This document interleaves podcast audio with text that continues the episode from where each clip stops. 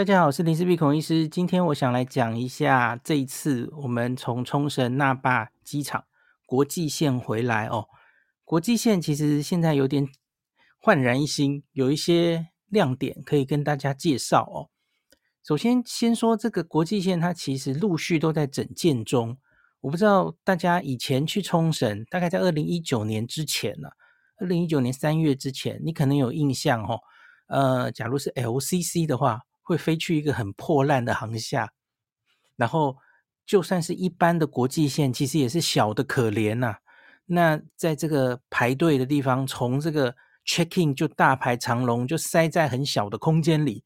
我想大家可能都有印象吧？哦，那可是现在。陆续经过几年的整建，哦，冲绳的那霸机场国际线国际线大楼现在已经初步是算是全面启用了哦。虽然它的外面它好像还有一些人行道或者什么东西还在盖，它还没有完全盖完哦。可是它室内的部分，我觉得大概已经都差不多了哦。那它其实有新商场，呃，新的餐厅。那它跟国内线是完全连成一起的哦。那它这个整个国际线，应该我印象没有记错，我好像只逛过一次。二零一九年三月，其实它就已经开通了。那现在疫情过后呢？我觉得，假如二零一九年之后你其实没去过冲绳的人，那对你来说这也是新的哦。那所以我今天特别还是讲一集冲绳那霸国际机场的。很小小小的介绍哦，那再讲一个比较新的东西。那个我从机场回来的那一天，我有 po 一个飞翔皮卡丘的一个雕像哦，那个雕像一万五千个赞哦，大家好喜欢皮卡丘哦。我就写说这个冲绳那霸机场已经变成皮卡丘的形状了哦，因为它在这个二楼挑高三楼的一个广场哦。那里整个变成飞翔皮卡丘的广场，然后它充满了各式各样的宝可梦的彩绘哦。假如小朋友来，我觉得一定会疯掉的哦。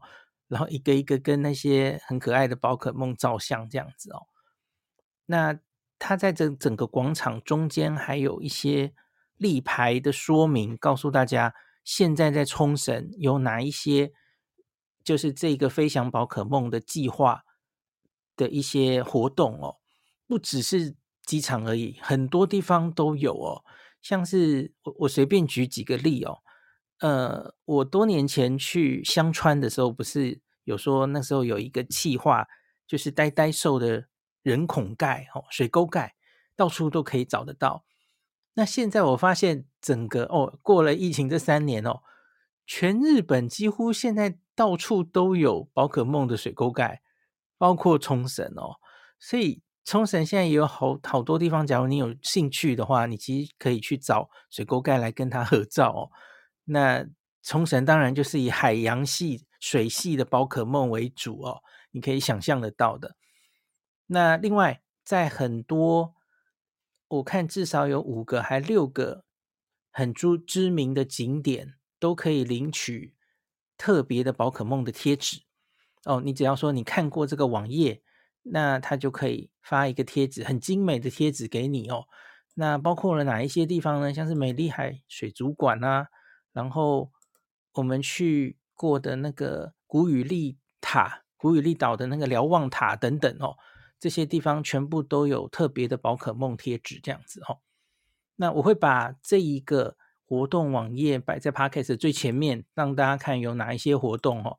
它还有一些像是什么宝可梦的，呃，外外装涂装宝可梦的一些巴士等等的哦，那这些都是这一次的活动。这个活动好像会为期两年，它是从去年大概这个时候开始的，所以它应该还有一年这样子哦。对，一段一段的时间里面，冲绳大概还是会充满着宝可梦哦，充满着宝可 皮卡丘这些。可爱的图案这样子，好，那机场里面有这个皮卡丘广场，我会很推荐大家一定要来哈，有特别是有小朋友的。那另外店家哈，那这个是从国内线，以前来到这个冲绳机场因为国际线实在是太太小了，太乏善可陈了哈，卖店也非常简陋。那以前通常我们都是建议大家，那你就要去逛国内线哦，国内线是在二楼，那卖店非常非常的大哦。那可是现在一路走过来，它现在已经都是连通在一起了哦。国际线二楼一路走过来也有一条街啊。它这个是非常好逛啊，我我个人觉得是非常好逛，因为它进驻的店很明显都是选过的。那现在你要去这个冲绳的机场，我会建议你逛这边，你不一定要去国内线。怎么说呢？因为国内线虽然商场很多，可是它基本上哦，大家知道冲绳的伴手礼大概就是那些，对不对？金杵糕，然后。什么凤梨相关的一些东西哦，风师爷的什么什么哦，大概就是这些嘛哦。那他很多店，那可是也许每一家店卖的东西会有一些重复，那所以我反而会觉得好像没有什么太大的特色。那可是现在在国际线的这一条街开的店啊，我觉得很值得你来好好逛逛哦。它它包括了哪一些？我来稍微跟大家讲一下哦。这这条街的名字啊，它叫做 Yoimichi Yoimichi Street。那听说有接近三十个以上的品牌，哦，什么伴手礼、日用品、药妆店、唱片，不是唱片行，电器行，它其实都有哦。那几个我觉得比较重要的店，哦，从国内线走到国际线的那个交口，哦，首先右边又有一个。一堆宝可梦在那边的可以拍纪念照的地方了哈。好，那左边一进来的第一间店啊，是 PH PH 马卡龙，我们超爱，我们家小小狸妹跟小小狸都很爱吃的 PH 的马卡龙哦。诶，他在冲绳这里有开店呢。那这间店啊，很类似我在去年夏天在东京车站的 Grand Star，东京车站的 B One。地下街其实它也有一区，呃，是多了好多店嘛。哦，那其中有一间店我有跟大家提过，哦，是 PH 跟千千叶的梦牧场合作的一间店哦。那是白色的色调的店，然后它里面也有卖 PH 的马卡龙的礼盒。那可是也有跟千叶梦牧场合作的一些土产。那这一间的味道有一点像那间，然后它有内用区。那它有只有这一间店冲绳限定包装的 PH，那它还有西瓜萨哦，就是小柑橘嘛吼，西瓜萨的口味的马卡龙，这是冲绳店限定的哦。那所以它也有一些甜点，所以你可以有时间的话在这里内用哦。我就很意外，诶，这个 PH 竟然可以在冲绳有开店哦，非常棒哦。那另外就是刚刚。前一集我们也有提到的盐屋，盐屋是国际通上面一间很有名的店嘛，哦，我们曾经去采访过，然后也跟他合作，有那个雪盐双麒麟，我不知道大家还记不记得，然后那是这几年我的，呃，在跟店家合作的这个优惠中哈，应该是反应非常大的一个活动哦，我我自己也都印象深刻，因为推出那个活动之后。就好多朋友去逛国际通，几乎人手一个冰淇淋这样，然后店家也非常意外，反应非常好哦。那可惜后来就没有合作了哦，不知道以后还有没有机会哦。这一个雪盐冰淇淋，你在机场分店也可以吃到，那一样就是让你立时哦坐在那边，然后你就可以沾他准备的各式各样的盐，然后来吃那个霜淇淋。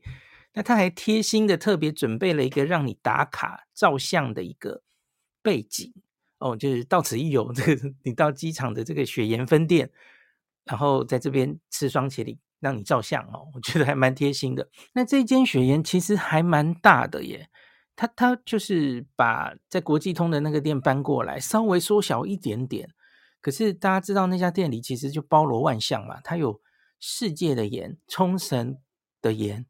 然后它有各式用盐做出来的小甜点哦，然后还有双麒麟，还有它有化妆品哦，大家应该记得盐屋它有专门出它的化妆品，全部你都可以在这间店里看到哦。那比较可惜的是，这间店好像不是免税店，目前还是不能退税的哦。我不知道以后会怎么样了。那好，我先讲这两间店，是因为我们在这条街上，在三家店消费哦。那前两家店都用这个感应式信用卡哦，就是用 Apple Pay 绑 JCB 消费，完全都没有问题哦。它已经都可以支援感应式信用卡了哦。那有一个插曲，我在这个雪岩这间店的时候，也有看到一个台湾朋友在在我前面逛哦，然后他就我在想他会不会看过我的文章，所以他就跟店员说 touch，他要 touch。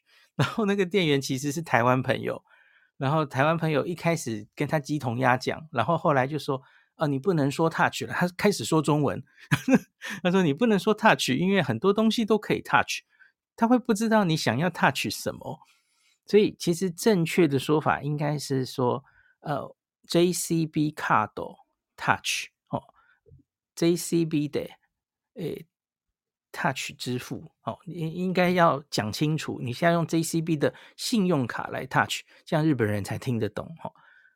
那可是因为有一个会说中文的店员，当然这样沟通无碍哈，所以就成功的都用感应支付了，这样子哦。好，那我要讲第三间店，我们就没有成功了哈。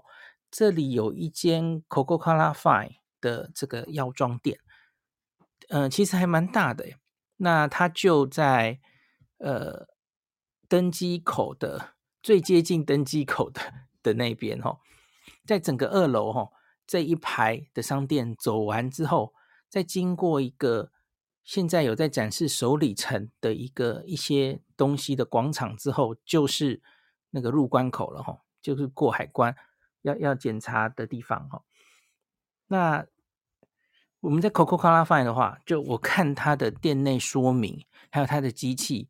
我觉得他应该是可以的，可是我遇到的是一位中国店员哦，他其实就是如同我之前也好几次遇过类似的状况，那他们就说很坚持说不行不行，这个卡片哦，信用卡就是只能用插的，没有办法用感应的，就他十分坚持，他连试都不会让你试哦，所以失败哦，我们在那那间就只好用插卡的哦，可是我个人是觉得。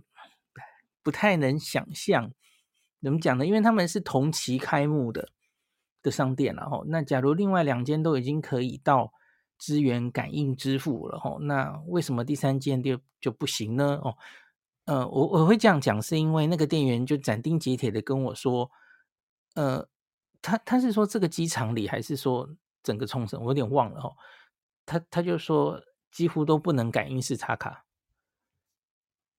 绝大多数都不行，我忘记他是怎么讲的。那可是我就马上说，哎，我刚刚在隔壁两间店都成功了耶，所以这个好像不太对哦。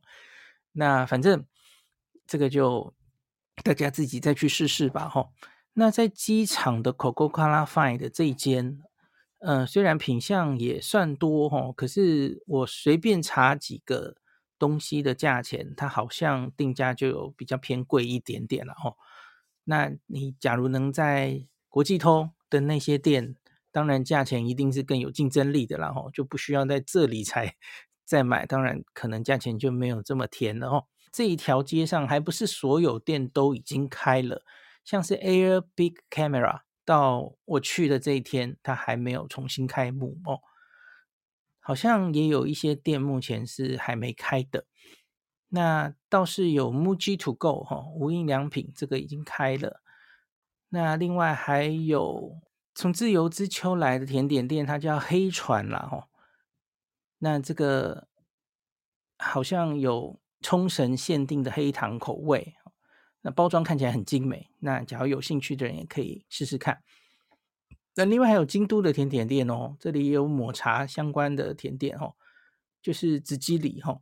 紫基里在这这里也有分店，跟 Otabe 开在一起，哈，就是诶，虽然是冲绳，可是有一间京都味的土产店，哈，那也有卖抹茶双麒麟，哈，所以这间大家也可以来吃吃看，哈。那另外还有一些卖土产的或是行李箱的，好，这里也都有得卖。那我看到有布洛克介绍这间店，我不认识哦。他说好像是在普天非常红的水果塔，哦，它叫做 Ohakote 这样子哦。那大家来的话，呃，我我路过，我不知道它很红，所以我就没有特别印象，也没有去消费。大家可以试试看，哈，听说是很红的。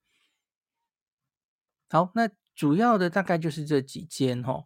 那另外，当然它还有非常多的一些餐厅可以选择哈。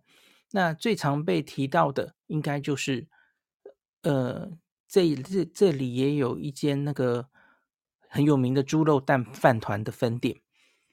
哎，可是这这里我要先跟大家讲，三四楼的饮食区哈，我这次没有走上去，因为我们逛二楼就已经逛不完了。然后后来就急急的去排队了吼，因为看起来排队安检要大排长龙，所以这次其实真的是没有什么特别多的时间吼。那好像餐厅也还没有完全开的样子，就像我现在在官网其实是找不到冲绳猪肉蛋饭团的分店的吼，好像在国内线它也有一间，那也许这个以后还会改变吼，这个大家再看看哦。那我倒是看到它有这个吉野家，然后有花丸乌龙面，这些都有，然后还有一个汉堡店。那在这里，他可以边吃饭，然后边看着外面，就是看飞机，在飞机走道上哦，这还蛮惬意的。那也有一间拉面这样子。那还有我们去吃过的这个 Steakhouse 八十八哦。就是另外一间冲绳很有名的牛排店，这里也有机场分店。好，那最后我们要讲一下悲伤的故事了，就是就是现在哈，我觉得冲绳飞出去还有飞进来的班机其实非常多。你看他们的那个哦，一个上午，我看那天在一点半之前，我们是十二点。离开的飞机哦，十二点多，可是一点半之前，我看不管是去香港的、去韩国的哦，还有回台湾的一班新宇，然后我们自己是华航嘛，吼，短短的大概两个小时之内，至少就四班，所以现在冲绳进出的班机其实是非常密的啊。那可是它到目前为止，它还是只有两道安检，只有两道。第一道其实是工作人员走的哦，那那就继续，其实根本没有启动，它只有第二道、第三道，然后是有一个机器在那边。我觉得这个显然不够哈，因为我们这一次排这个安检几乎排了五十分钟吧，所以今天又有一个朋友最近要去冲绳，然后他就问我，你觉得从冲绳机场回来大概要排多预留多少时间到机场？哦。我们这次应该是大概是两个小时前到，那这个是真的是叽哩叽哩吼，诶，逛了一些东西，然后时间就很不够。那在我们排了五十分钟之后，其实已经过了他那个机 gate 要开始上广播的时间了吼。那华航我不知道是不是因为他就看多半的人还没进来，所以他就把这个。上飞机的时间稍微往后一点哦，好像是自动往后，也不是因为飞机出了什么事情哦，就人实在太多了。那我刚刚说这个国际航厦哈，是这一次它扩大了嘛哈，它在那个航空公司那边排队，那 LCC 也都整合到这个国际航厦里的哦。那这边在机。各个航空公司报道的这里，那是变得非常宽敞，那已经疏解了那个密密麻麻的排队的情形了。这里是没有什么问题。可是我记得在之前国际线的时候，在那个很小的时代，它也就是出去的时候就是这两道，这个动线没有改变。然后出去之后到了那个国际航线的地方，其实就很小嘛，吼。所以我觉得。虽然整个国际航厦外面已经整修好了吼，可是你的很重要的速率决定步骤，在安检的这一关，其实这个人力还有他根本就只开两道，这个非常的没有什么改善哦，所以会大排长龙塞在那里。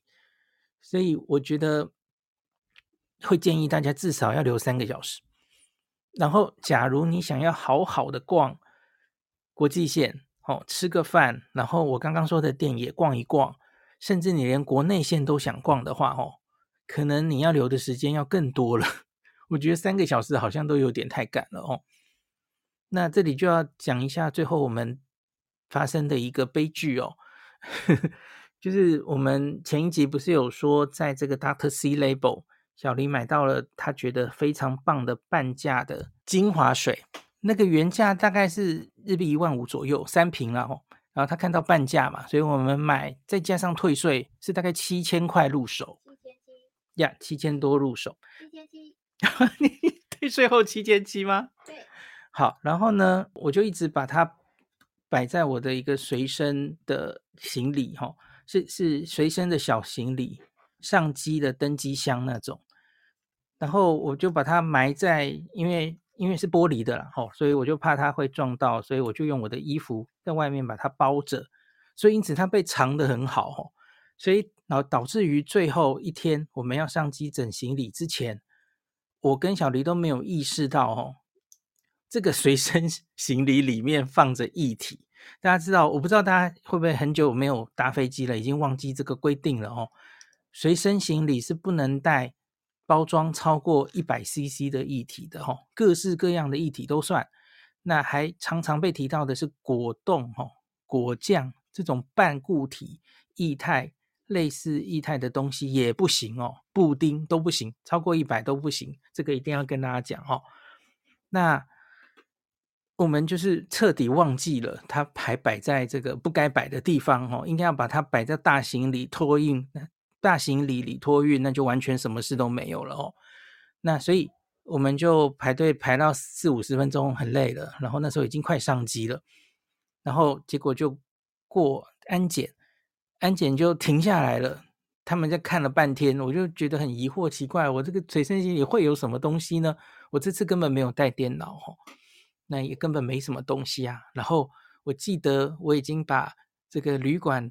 那个冰箱里面的饮料全部都拿到大行李去，你看我记得这件事啊，我纯粹就是完全忘记我把它藏在那里了哈。然后结果，当然他们就打开箱子，然后就说你这有液体，然后说所以要没收，没办法带上机哈。然后就整个脑袋就空在那里，因为那时候离这个上机的时间应该只剩五分钟不到了哈。因为我们其实已经花了很多时间，然后那个时候早就那个外面已经关柜了哈。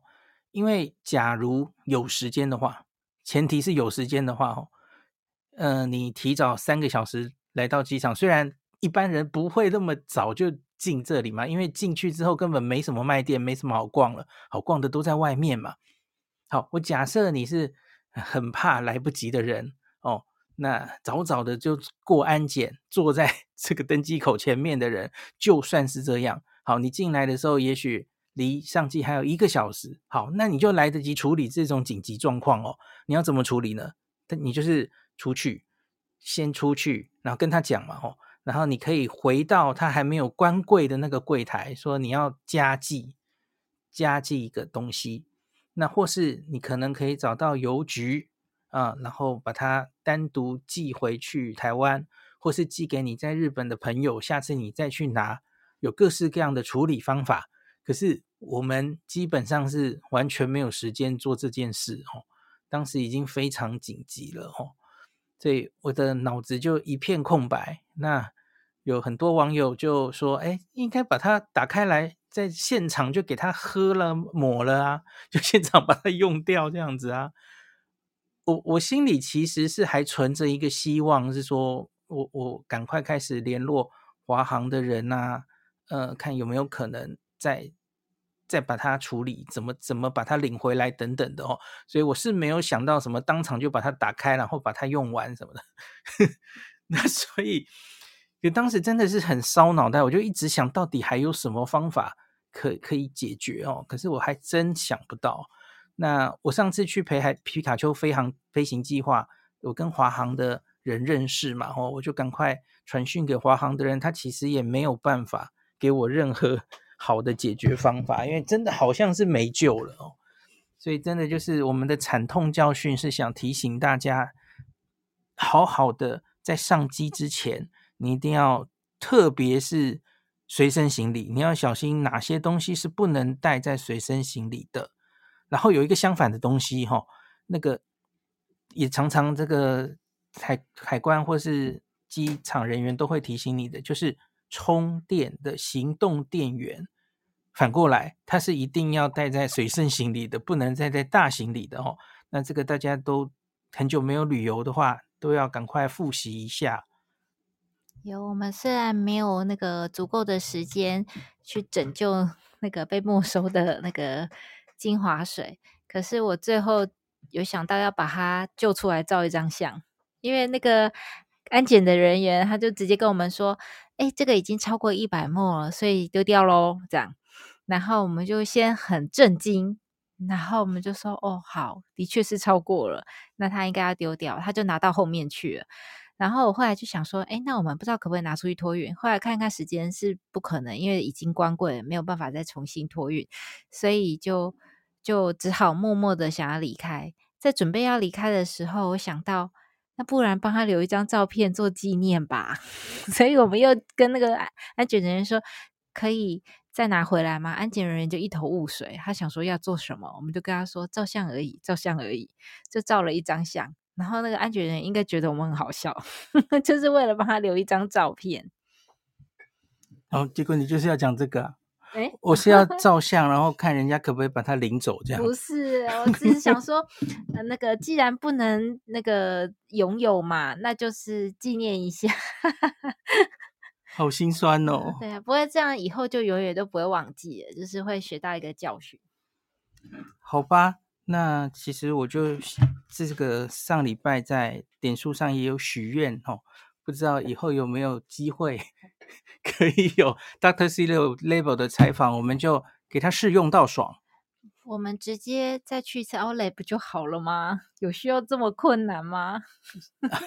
诶，暂时不想再回去伤心地，好吧？那今天就讲到这里啦。那我我觉得冲绳因为那一个机场是结构性的问题，它还不是只是人力哦，它就只有两道，所以我觉得它暂时应该是很难解决。它它大概回程都是会大排长龙。那所以我觉得大家在回程的时候，特别你是跟我一样哦。挤在中午左右的这一段时间的回程，你可能要特别多留一点时间，提早到机场。特别是今天这集前面又跟大家讲，机场又变得很好逛哦。你小朋友会在皮卡丘那边照相照到疯掉哦。然后二楼那边有好多店家可以吃，可以可以买，所以真的要多留一点时间给机场哦。然后呃，不要等到最后排队的时候。诶，结果最后就剩一点点时间，弄得很紧张，也是不太好。